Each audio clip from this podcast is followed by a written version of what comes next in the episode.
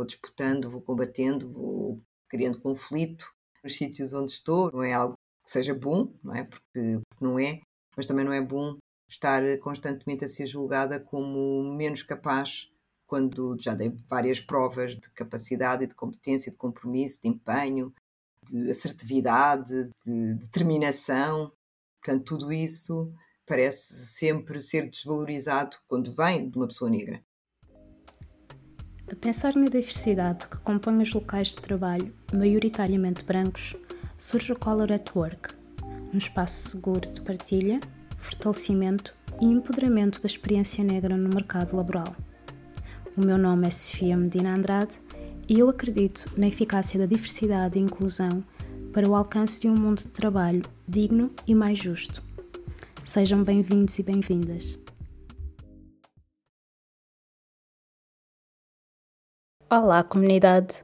Hoje estarei à conversa com a Beatriz Gomes Dias, uma das três mulheres negras que em 2019 ocupou pela primeira vez o lugar de deputada da Assembleia da República Portuguesa pelo Bloco de Esquerda.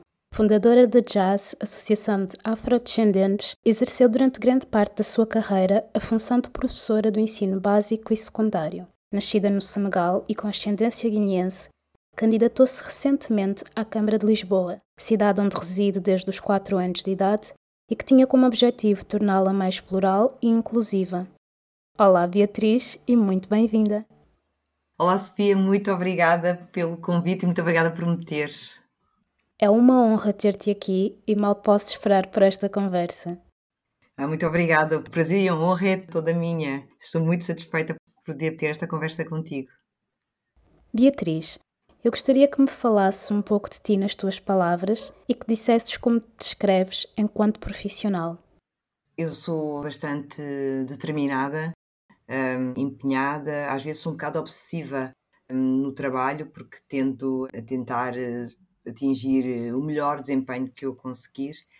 Sou bastante um, empenhada no sentido em que procuro sempre concretizar os projetos que tenho, mesmo aqueles em que sinto mais dificuldade, não desisto. Uh, e também sou um bocado combativa enquanto pessoa e enquanto profissional, ou seja, procuro sempre uh, concretizar os meus projetos e fazê-los ou concretizá-los da melhor forma que sou capaz. E se para o conseguir eu precisar de trabalhar muito tempo para poder ultrapassar um bloqueio, ultrapassar uma dificuldade, construir uh, algo que estou a ter dificuldade a construir, eu não desisto. Portanto, acho que é isto. Eu raramente desisto dos meus projetos, empenho-me e, e luto até os conseguir concretizar. Eu acho que isso está à vista, não é? Porque em termos profissionais tu tens alcançado muito, tens ocupado funções muito diversas. Isso também me faz pensar o que te permitiu chegar em todos estes espaços, o que te permitiu ocupar funções tão diversas. Eu acho que foi um certo atrevimento. Eh, foi uma ideia de procurar fazer coincidir uh, no mundo exterior, ou seja, fazer coincidir a imagem que eu tenho de mim com os lugares que eu ocupo.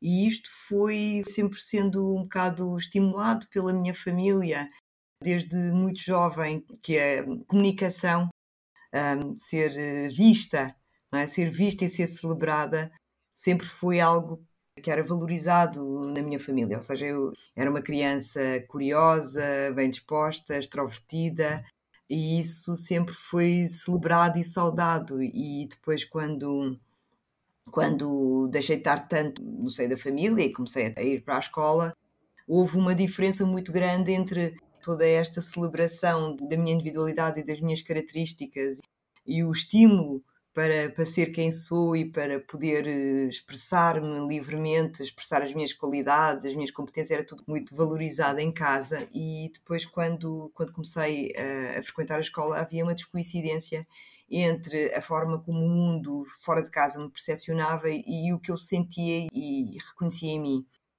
E, e, a luta foi sempre fazer coincidir estas duas realidades, ou seja, fazer eh, o mundo exterior, a maioria, reconhecer em mim as características que eu sei que tenho e as características que me são inatas e, e esta individualidade que me torna única, que torna cada um de nós únicos. Portanto, eu acho que foi esta vontade de fazer esta coincidência e um atrevimento em desafiar as normas e as regras e ocupar os lugares onde havia muito poucas pessoas como eu. Pessoas negras como eu. Exato, e mulheres, não é? Porque aí está. Sim, mulheres também, sim. Mas enquanto professora, mulheres é, é uma profissão maioritariamente feminina, aí já não era tanto. E também tive a sorte de estar em escolas onde eram dirigidas por mulheres, ou seja, as diretoras das escolas eram professoras e não professores, só houve duas escolas onde eu estive que eram professores, em todas as outras eram professoras. Portanto, também as mulheres ocupavam os lugares de poder e as coordenadoras de grupo, todo, todos os lugares de poder eram ocupadas por mulheres. Portanto, isso, tendo em conta a minha profissão, isso foi um fator dominante. Mas mulheres negras é que não, não havia. E por isso havia aqui esta vontade de.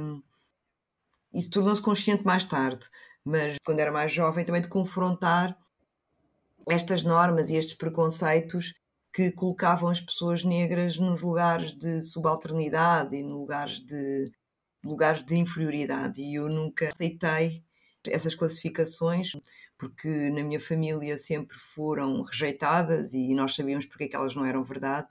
Tínhamos uh, conversas em casa sobre racismo e discriminação racial, portanto, nós sabíamos muito bem que todas estas estes preconceitos eram construções sociais, quer dizer, quando éramos muito pequenas não conseguíamos verbalizá-las, mas sabíamos que o racismo existia e que uh, seríamos alvo dessa discriminação e que atuaria em nós, mas também sabíamos que nunca deveríamos duvidar das nossas qualidades e das nossas competências como consequência da discriminação que éramos alvos. Então aprendemos a distinguir o que era a discriminação do que era o nosso valor e a nossa qualidade. Portanto, e foi assim que crescemos, foi assim que fomos educadas a, a pensar que o mundo construía uma fantasia sobre as pessoas negras e por isso nós devíamos disputar e destruir e desmontar essa fantasia. Dá para ver que essa base que tiveste em casa de facto te permitiu olhar para o mundo e olhar para a forma como o mundo te via sim. de forma muito diferente. Sim, sim, sem dúvida. Sem dúvida. Os meus pais tiveram, eles tinham uma grande consciência e conhecimento sobre o racismo e discriminação racial e eles cresceram os dois na Guiné-Bissau, um território ocupado por Portugal, portanto eles cresceram como pessoas no território ocupado e aprenderam a, a interpretar essa realidade. E essa interpretação, ou seja, a forma como eles aprenderam a interpretar essa realidade foi o que eles nos transmitiram. Ou seja, deram-nos as ferramentas para nós interpretarmos a realidade um, em que vivíamos, as condições em que vivíamos também e a discriminação a que seríamos sujeitas, sublinhando sempre que essa discriminação era construída, ou seja, não tinha relação direta com as nossas qualidades. Isso não quer dizer que eu não tenha duvidado, enquanto estava a crescer, enquanto adolescente, que eu não tenha tido momentos de grande angústia, de grande sofrimento pela humilhação e violência a que era sujeita. Ou seja, havia alturas desesperantes em que uh, me sentia encurralada, não conseguia, sei lá, não conseguia encontrar a paz que eu precisava, não conseguia encontrar a aceitação que eu precisava, não conseguia encontrar o reconhecimento que eu precisava. E à medida que eu fui crescendo, comecei a perceber que essa paz, essa aceitação e esse reconhecimento eram dentro de mim. Era comigo que eu tinha que fazer esse trabalho, era em mim que eu tinha que encontrar essa paz, esse reconhecimento e essa aceitação e que o, o resto eu não tinha grande poder em transformar. Ou seja, tenho poder de transformar através da luta, mas que eu iria sempre ser alvo dessa discriminação, iria sempre haver muitas vezes uma percepção uh, pública diferente do que eu sei que sou na realidade. Portanto, isso ia sempre acontecer.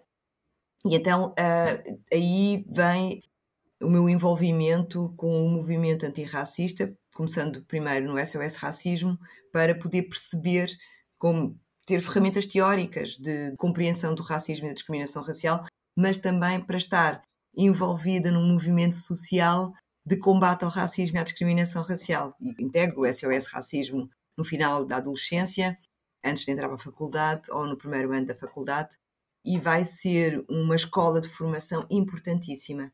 Ou seja, alicerçada a toda a bagagem que eu já trazia da minha família e desta compreensão profunda do que o racismo e a discriminação racial é uma construção social para a dominação, portanto, que era essa leitura que os meus pais faziam, portanto, que é um instrumento de dominação, eu precisava de conhecer melhor a forma como esse instrumento era colocado, como é que era ativado. E o SOS Racismo dá-me essa estrutura, esta capacidade de ler, as chaves de leitura para a compreensão do racismo e discriminação racial. Os autores, o pensamento, a reflexão, tudo isso vem do SOS Racismo. Então eu vou adquirir respostas para as perguntas que, que me assombravam desde muito pequena, que era tentar uh, perceber uh, qual é o meu lugar no contexto português, não é? Qual é o meu lugar no meu país, como é que eu ocupo o meu lugar no meu país, ou seja, um lugar que é vedado, não é um lugar que é espinhoso, assim um lugar uh, que é muitas vezes muito doloroso. É? E como é que eu o ocupo e como é que eu encontro a paz neste lugar? E é através do ativismo antirracista que eu consigo fazer esta conexão entre a, a minha realidade e a realidade exterior a mim. Portanto, é quando eu encontro o meu lugar e uma dimensão super importante é quando eu começo a ficar em paz. Torna-se cada vez mais uh, sólido a convicção de que esta é uma construção social que eu tenho ferramentas para combater, mas que ainda está longe de ser desmontado. Quer dizer, já não acho que é no meu tempo de vida, mas acho que vou contribuir e criar condições para que seja no tempo de vida das gerações futuras, ou seja, dos meus netos ou dos meus bisnetos. E a Angela Davis aqui tem uma formulação pá, que é super apaziguante, que é se nós olharmos para um período de tempo muito mais lato e começarmos a pensar em séculos, nós vemos que fazemos parte de uma história de luta vencedora, não é? Ou seja, os nossos antepassados foram escravizados, foram colonizados, uh, lutaram pela libertação, lutaram pela autodeterminação, lutaram pelo direito à habitação, pelo direito ao trabalho com direitos, e nós somos herdeiras dessas lutas todas. Então, se nós pensarmos neste período de tempo, nós conseguimos ver as vitórias que, que foram acontecendo. E este é um pensamento, tinhas-me perguntado há bocado quais é eram os pensamentos que me traziam paz, este é um deles. É pensar no tempo, com unidades de tempo maiores e ver que a nossa luta, a luta das pessoas negras, é uma luta vitoriosa. Temos tido várias vitórias e isso dá-me bastante motivação. E no meio dessa motivação toda, há espaço para sonhar? Mas sem dúvida, sem dúvida. Eu já o disse também outra vez num podcast, eu sou movida pela criança que está dentro de mim, ela é que domina, ela é que manda, ela é que toma as decisões, ela é que me diz para onde é que eu devo ir e às vezes mete-me em lutas muito difíceis e em situações muito difíceis onde eu vou ter que enfrentar um, discriminação e, e subalternidade e a minha subjetividade não vai ser reconhecida, vou ser rotulada com preconceitos. Portanto, e esta criança que eu fui, a adolescente que eu fui, que, que muitas vezes olhava para outras pessoas negras e imaginava como é que seria ser a adulta que eu sou hoje, ou seja, o que eu quero dizer é que a criança que eu fui sonhou a adulta que eu sou hoje. Portanto, e se eu sou esta adulta hoje, eu sou o sonho daquela criança. E, e resultou da determinação que ela tinha, alimentada pela família, que me adorava e que me adora e que sempre me incentivou a ser quem eu era, que me criou a possibilidade de, de, me sonhar e de me construir como a pessoa que eu sou hoje. Portanto, o sonho é fundamental. Claro que uh, há obstáculos que impedem a concretização do sonho. E eu enfrentei vários obstáculos ao longo da minha vida e, se calhar, algumas manifestações de coisas que eu queria que acontecessem na minha vida aconteceram mais tarde, que quando eu queria que elas tivessem acontecido, foi preciso remover uh, muito do lixo emocional que eu fui acumulando ao longo destes anos, exposta à discriminação e à, e à subalternidade. Fui acumulando um conjunto de lixo emocional que foi preciso ir removendo e estou sempre a tirar. À medida que vou fazendo o meu caminho, vou sempre encontrando mais camadas de autocensura, mais camadas de de síndrome do impostor, não é? Mais camadas de achar que aquele lugar não é o lugar que eu devia ocupar, mais dúvidas, mais incertezas e vou removendo todas essas camadas porque a criança que me habita, ela tem a certeza de que todas estas ideias são ideias erradas, são fantasias, são o resultado de décadas de construção social que depois vão sendo interiorizadas e nós temos que fazer este trabalho também de remover o racismo interiorizado, ou seja, todas estas ideias de negação da nossa individualidade que nós vamos, vamos sendo sujeitas. E por isso, para dizer que um, devemos evitar as armadilhas da história única, ou seja, de, de, criar esta ideia de que algumas pessoas conseguem concretizar os seus sonhos, outras não conseguem. O que nós precisamos de entender é que o caminho está cheio de obstáculos para todas. Todas as pessoas têm imensos obstáculos ao longo do seu caminho. E que para nós, pessoas negras, e estou só a falar de pessoas negras, esses obstáculos foram construídos e são ativamente mantidos. E é preciso um trabalho coletivo, temos que nos unir todas neste trabalho de remover estes obstáculos. Por isso é que o ativismo é tão importante e é importante que seja feito em coletivo para desmontar estas histórias únicas, para, uh, para que pessoas como eu não sejam colocadas num lugar de exceção. Eu, eu não sou exceção nenhuma, tive um conjunto de oportunidades que outras pessoas não tiveram, que teve a ver com o perfil da minha família e tudo isso, que criou um conjunto de oportunidades, mas temos que trabalhar em conjunto para remover esses obstáculos para todas, para que possamos criar oportunidades, as mesmas oportunidades que eu tive, para todas as outras pessoas que não as têm. Portanto, e isso é que é a dimensão coletiva. Eu cresci num contexto de grande solidariedade. A casa dos meus pais era um sítio onde muitas pessoas podiam encontrar uh, abrigo, podiam encontrar eh, comida quando não tinham, podiam encontrar uh, amparo. Portanto, era um sítio de solidariedade onde havia sempre muitas pessoas.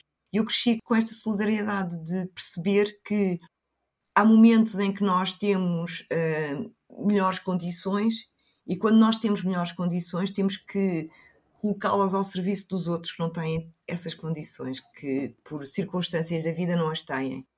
E é esse o trabalho político que eu faço e é esse o trabalho cívico que eu faço, o trabalho de cidadania, e este é o meu contributo.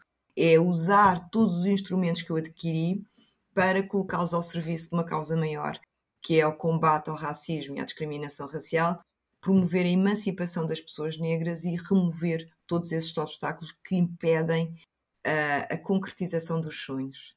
São valores, propósitos, objetivos muito bonitos e muito importantes. Sim. E isto faz-me pensar, colocando-te em tantos caminhos, não é? Sim. Que te levam à exposição como é o dia a dia de uma figura pública negra em Portugal? Ah, é recheada de ansiedade, tenho que dizer.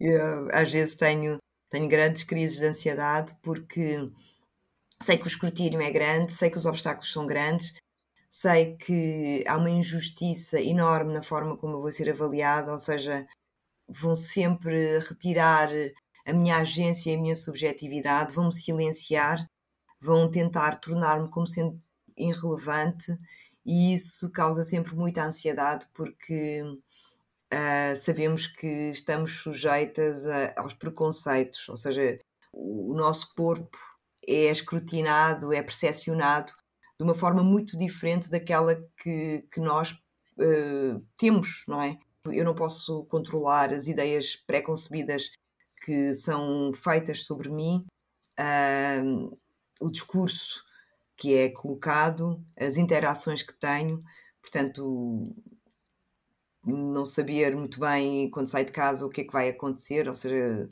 se vou ser insultada, se vou ser humilhada, se vou ser ridicularizada, se, uh, mas também muitas vezes uh, sou valorizada, sou reconhecida, sou celebrada, sou saudada, então, são coisas muito boas que me dão imensa força e dão confiança e motivação para continuar a enfrentar a ansiedade de estar sempre em sítios onde há poucas pessoas como eu, quando há, uh, e enfrentar esse lugar sozinha, esse lugar de solidão, de uma grande solidão e de uma grande exposição, mas enfrentá-lo, porque nunca me esqueço da floresta.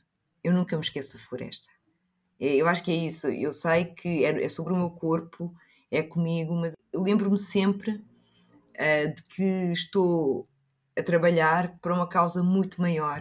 E aí também há muitas vezes lembro-me de outras pessoas negras que fizeram estes combates que eu fiz de, de abrir espaço, de criar, de ampliar o espaço para outras pessoas negras que o fizeram antes de mim e que enfrentaram o mesmo que eu estou a enfrentar e que muitas delas foram mortas por quererem mais justiça e igualdade, mas ainda assim o fizeram. E então eu lembro-me muitas vezes dos líderes do movimento dos direitos civis dos Estados Unidos, dos líderes dos combatentes da libertação dos países africanos que foram ocupados por Portugal. Uh, lembro-me de todas as pessoas que escreveram livros magníficos sobre a forma como o racismo opera e livros que me inspiraram tanto, que me deram tantas ideias e deram-me um entendimento tão amplo, muito mais amplo sobre o racismo e a discriminação racial. E, e lembro-me que não estou sozinha, que estou fisicamente sozinha, mas não estou sozinha porque estas pessoas todas habitam, habitam o meu pensamento, habitam as minhas ideias, inspiram-me, dão-me confiança, dão-me força quando eu hesito. E, e, pronto, é assim que eu faço, é assim, é, esta, este misto, ansiedade por um lado, a confiança, há sempre, há sempre aqui uma tensão, porque faz parte da realidade de uma pessoa que pertence a uma minoria, não é? Que vive numa sociedade maioritária estruturalmente racista e estruturalmente e institucionalmente racista, portanto, a, a humilhação e os comentários pejorativos estão constantes na vida das pessoas negras e isso causa ansiedade. Mas depois, por outro lado, também é isso que nos dá força é? é? essa ansiedade que nos dá força para querer transformar e depois temos pessoas que nos inspiram, que nos orientam, que nos mostram o caminho, que nos iluminam o caminho. E são estas pessoas nas quais eu penso todos os dias quando hesito ou quando tenho um bocado de medo.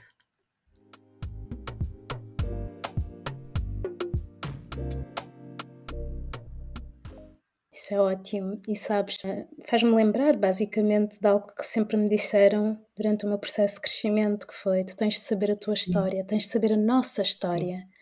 E sim, sempre me custou muito saber o que é isso, sempre me fazia muita confusão, mas aí está, saber a nossa história é no fundo saber a história dos nossos antepassados, daquilo que eles fizeram por nós. E é conhecer uma história de vitória, uma história de resistência, uma história de luta, uma história de superação.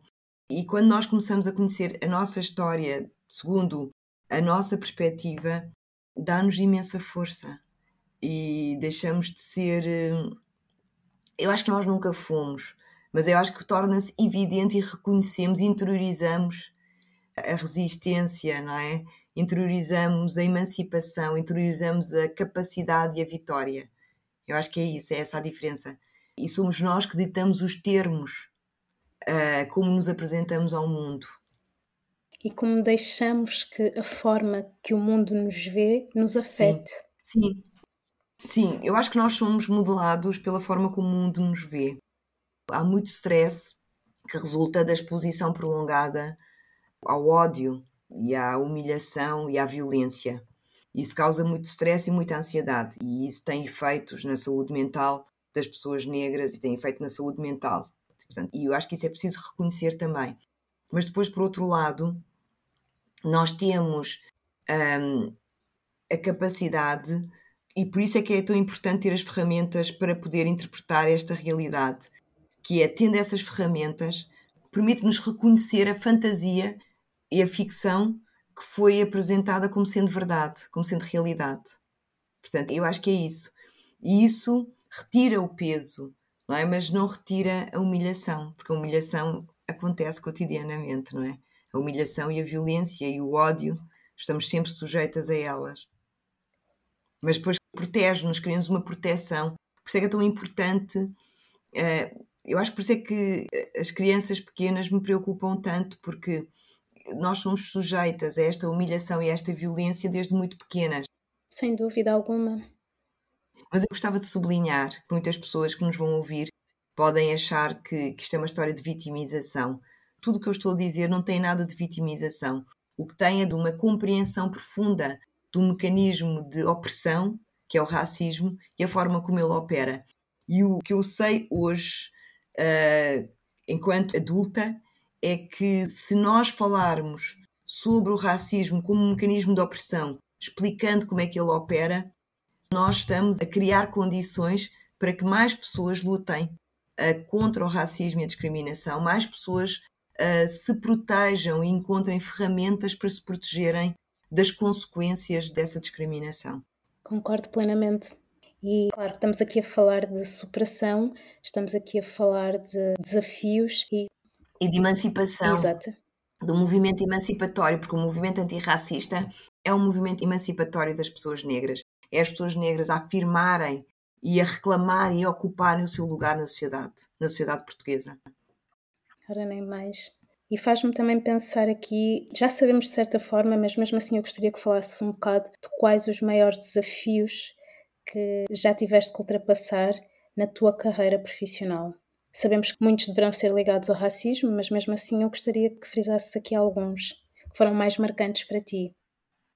Uma das, das dificuldades que eu tenho é porque há um conjunto de ideias pré-concebidas e a forma como as pessoas negras são representadas são sempre representadas como hum, subalternas, incivilizadas, inferiores. Muitas vezes, mesmo que elas tenham agência e, e sejam ativas, são silenciadas ou são tornadas espectadoras da sua própria vida. Então, isso faz com que, muitas vezes, um, para poder opor-me a esta representação e esta narrativa, eu acho que tenho que trabalhar muito, muito, muito, muito para poder mostrar toda essa capacidade. Isto parece que, que é uma apologia à preguiça ou ao pouco trabalho, não é. O que eu quero dizer é que nós estamos sob a ação dessa ideia de que temos de trabalhar três vezes mais do que as outras pessoas para poder ter o mesmo resultado. E o que eu gostava é que pudéssemos trabalhar tanto como as outras pessoas e ter o mesmo resultado.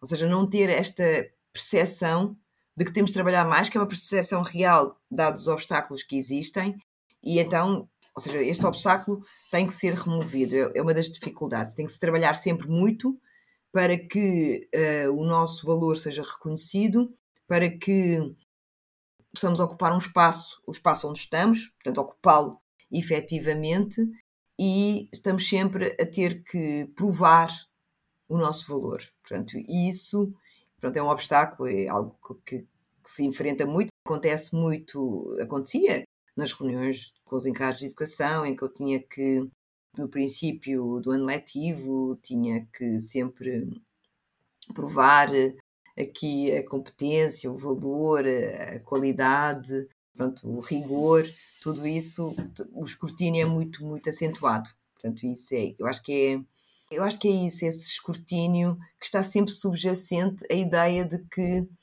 a qualidade é um bocado inferior. Portanto, que a qualidade não é tão boa ou que não faz tão bem. Portanto, essa é uma dificuldade que eu recorrentemente enfrento. Essa foi a pergunta que me fizeste, não foi?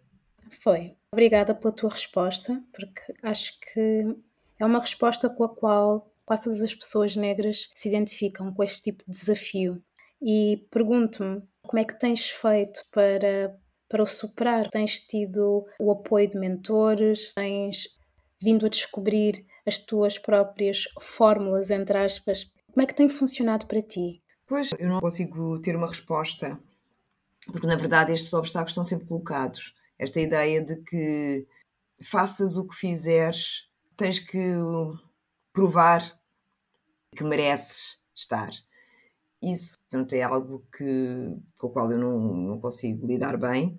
Geralmente sou bastante combativa e disputo os conceitos e disputo estas premissas e procuro afirmar a minha posição e faço isso com frequência, mas é muito cansativo, portanto também dá uma sensação de isolamento, não é? Porque acabas por ter conflitos de uma forma muito frequente. Eu acho que encontro aliados e vou, vou encontrando assim plataformas de entendimento em que há uma, pronto, há uma negociação, não é? Entre esta ideia pré-concebida, que eu acho que muitas vezes nem sequer é consciente, um, mas é através da disputa, da disputa e do combate. Vou, vou disputando, vou combatendo, vou criando conflito nos sítios onde estou. Não é algo que seja bom, não é? Porque, porque não é, mas também não é bom estar constantemente a ser julgada como menos capaz, quando já dei várias provas de capacidade e de competência, de compromisso, de empenho, de assertividade, de determinação. Portanto, tudo isso parece sempre ser desvalorizado quando vem de uma pessoa negra. Portanto, é disputando mesmo, disputando.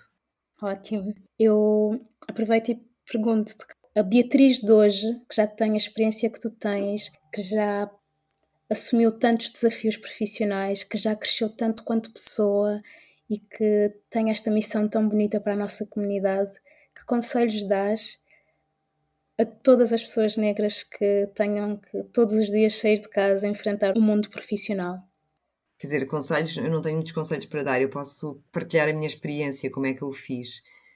Um, tive a sorte de ter uh, uma família super inspiradora, os meus pais, a minha mãe e o meu pai, que eram pessoas bastante acordadas para o racismo e a discriminação racial, e o que me permitiu crescer com estas duas pessoas negras permitiu-me ver as pessoas negras sobre um outro prisma, um prisma completamente diferente daquele que é passado na televisão, ou seja, da forma estereotipada como as pessoas negras são representadas. Então eu cresci com uma versão autêntica do que é ser uma pessoa negra, sem os estereótipos, sem os preconceitos. Então eu posso dizer que isso teve uma influência profunda em mim e que me permitiu nunca acreditar na mentira que é veiculada sobre as pessoas negras. Então o que eu diria que para mim funcionou bastante e continua a funcionar nos momentos em que eu estou mais ansiosa ou em que fui sujeita a um maior nível de violência, em que estou mais vulnerável, funciona muito bem para mim, para me dar força, para me restaurar, para passar a feridas, ver outras pessoas negras, ver uh, documentários sobre a luta dos direitos civis, sobre os combatentes da libertação, ver filmes que falam sobre personagens negras, ver heróis e heroínas negras, mas também ver pessoas do cotidiano, pessoas do dia a dia. Portanto, isso serve-me de inspiração e ajuda-me a recentrar e a lembrar-me de quem eu sou, lembrar-me da floresta. Eu acho que isso é o que eu posso partilhar. Isso ajuda-me imenso, imenso. O ano passado foram emitidas umas ameaças em que eu fazia parte das pessoas que, que tinham sido ameaçadas por um grupo de, de extrema-direita e nessa altura ver uh, um documentário extraordinário que chama-se Eyes on the Prize, que é sobre a luta dos direitos civis, que começa desde os anos 50 com o boicote dos autocarros de Montgomery e vai até aos anos 80. Ver toda a luta das pessoas negras que foram sujeitas às mesmas pressões a que eu estava a ser sujeita, acalmou-me imenso e trouxe-me imensa paz. E percebi que que era uma dimensão da luta em que eu estava envolvida e que estas pessoas que passaram pelas mesmas coisas que eu passei e ainda assim tiveram sucesso uh, servem-me de inspiração. Eu acho que é isso e, e a minha família, evidentemente. Muito obrigada, Beatriz, por esta partilha.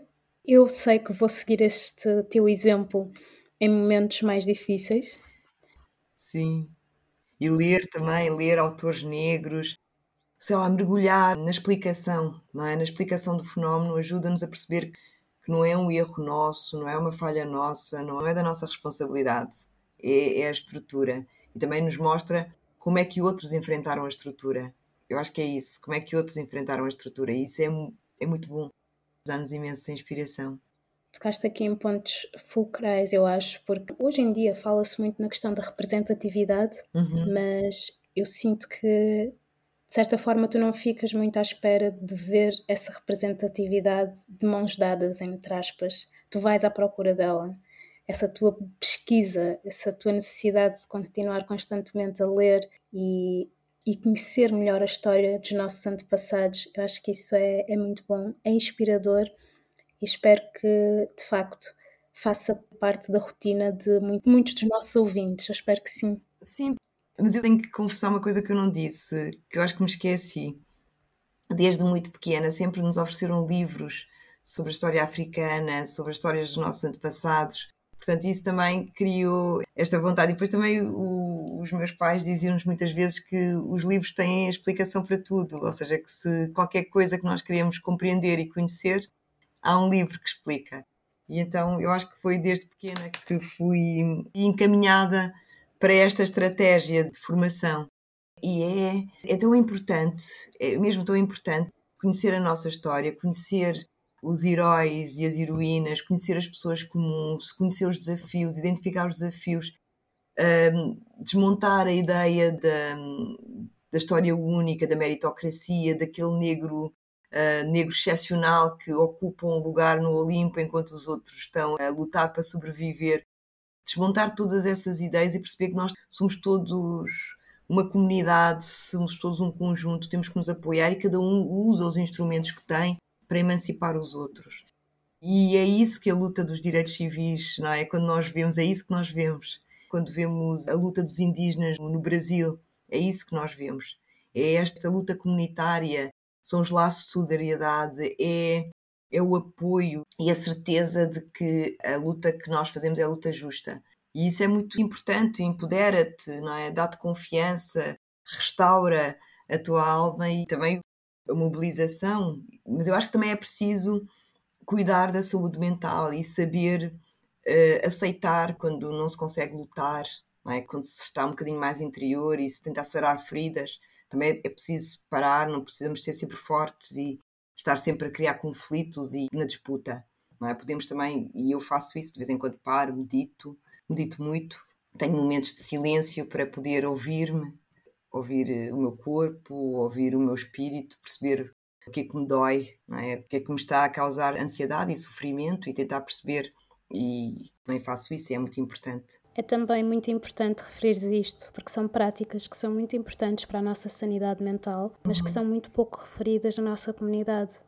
Ainda não são tão apreciadas, então agradeço que tragas esta partilha, pois acredito que pode vir a uhum. inspirar muitas pessoas. Uhum. Beatriz, Estou muito contente com a nossa conversa. Tinha em mente mais questões a colocar-te, mas a conversa fluiu com tanta naturalidade que acabaste por responder a grande parte delas.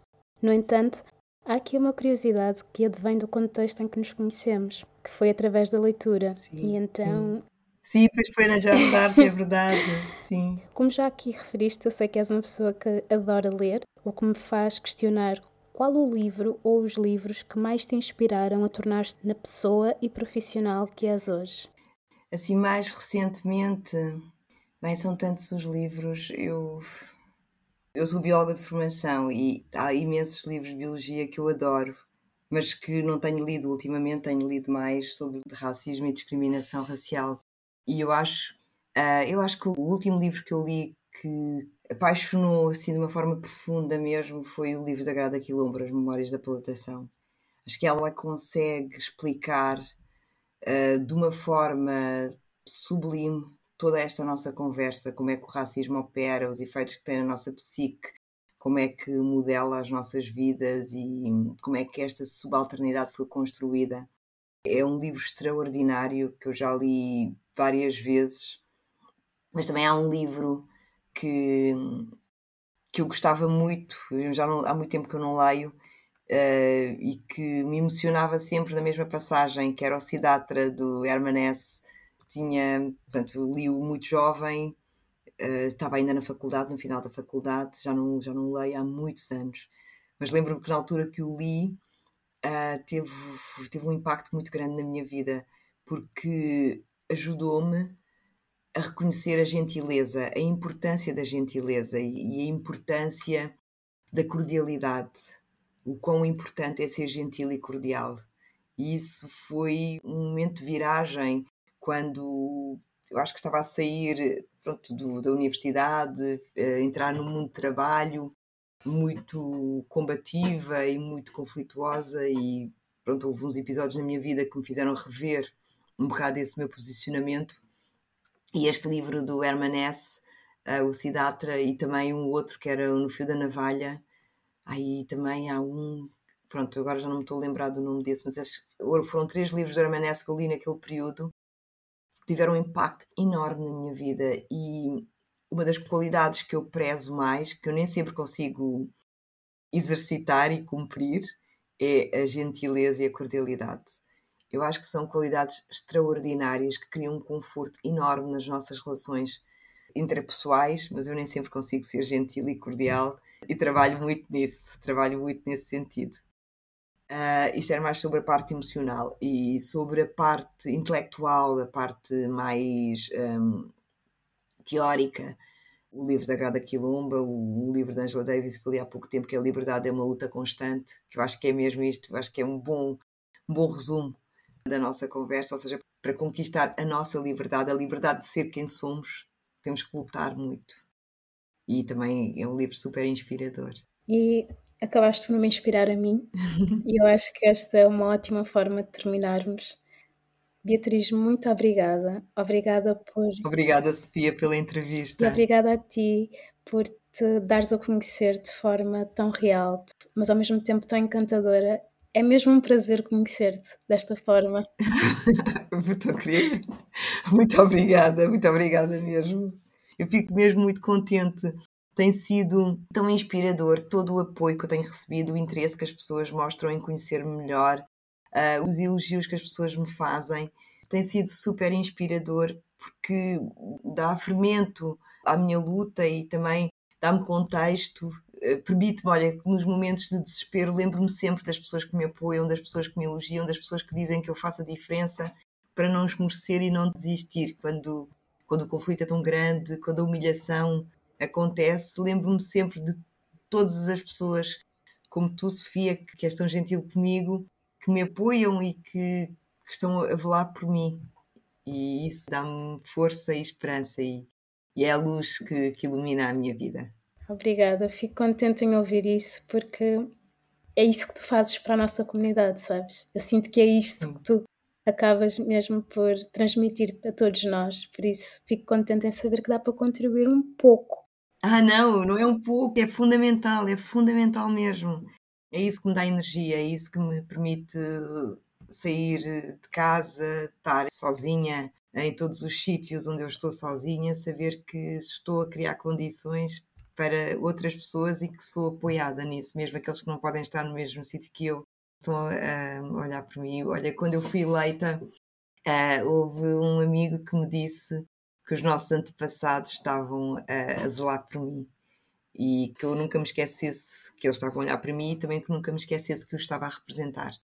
E é isso, eu lembro-me sempre que há uma floresta que eu estou a zelar, ou que o meu contributo ajuda para zelar. Não sou só eu, são muitas outras pessoas também que estão a fazer este caminho e este trabalho, somos muitas e muitos, e é muito bom poder fazê-lo. Foi ter percebido que este era um, o papel que eu queria desempenhar, foi muito importante para a paz, para saber quem eu era, para ocupar o meu lugar no mundo. Isso foi mesmo muito importante. E todas as pessoas que me dão este feedback tão positivo ajudam-me a reforçar esta decisão que eu tomei. Só tenho a agradecer, porque é uma decisão que beneficia a ti e toda a tua Sim. comunidade. E acho que deixaste muito claro o poder que o espírito de comunidade tem. Sim para o nosso desenvolvimento e fortalecimento enquanto pessoas e também para a nossa sobrevivência Sim. enquanto comunidade negra. É inspirador saber como é que tem funcionado na prática Sim. para ti, por isso, muito obrigada. Sim, muito obrigada também, Sofia. É mesmo importante que consigamos eh, quebrar esta história única sobre as pessoas negras. Nós podemos uh, inspirar-nos uns aos outros e acho que isso é fundamental. E nós inspiramos-nos umas às outras Muitas vezes cá não sabemos que estamos a fazê-lo, mas a verdade é que o teu projeto e outros projetos inspiram-me imenso também. E é recíproco, é mesmo recíproco. Obrigada por se juntarem a mais um episódio do Color at Work. Se gostam deste podcast, subscrevam, avaliem e comentem. Até ao próximo episódio.